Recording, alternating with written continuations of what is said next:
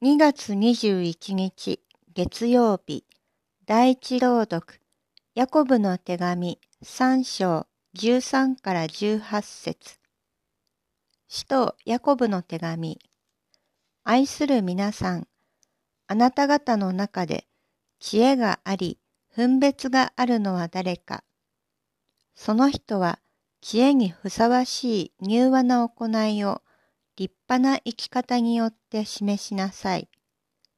しかし、あなた方は内心妬み深く利己的であるなら、自慢したり真理に逆らって嘘をついたりしてはなりません。